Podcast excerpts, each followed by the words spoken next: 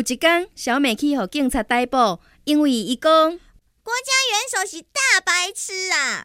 后来，小美去互法官判了十年六个月徒刑，小美当然不服，伊就问法官：为什么判我这么重的罪啊？判六个月是因为你公然诽谤国家元首，判十年是因为你漏泄国家机密。